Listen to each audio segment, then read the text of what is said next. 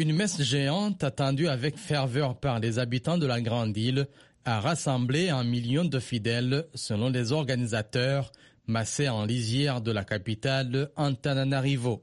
Le pape argentin a appelé à construire l'histoire dans la fraternité et la solidarité, dans le respect gratuit de la terre et de ses dons, contre toute forme d'exploitation.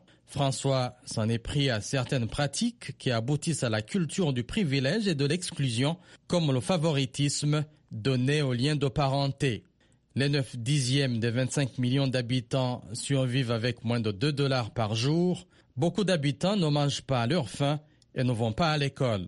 Le souverain pontife est ensuite venu apprécier la cité d'Akamassoa qui a sorti des milliers de personnes de la misère en créant sur les immondices d'une ancienne décharge une ville de 25 000 habitants.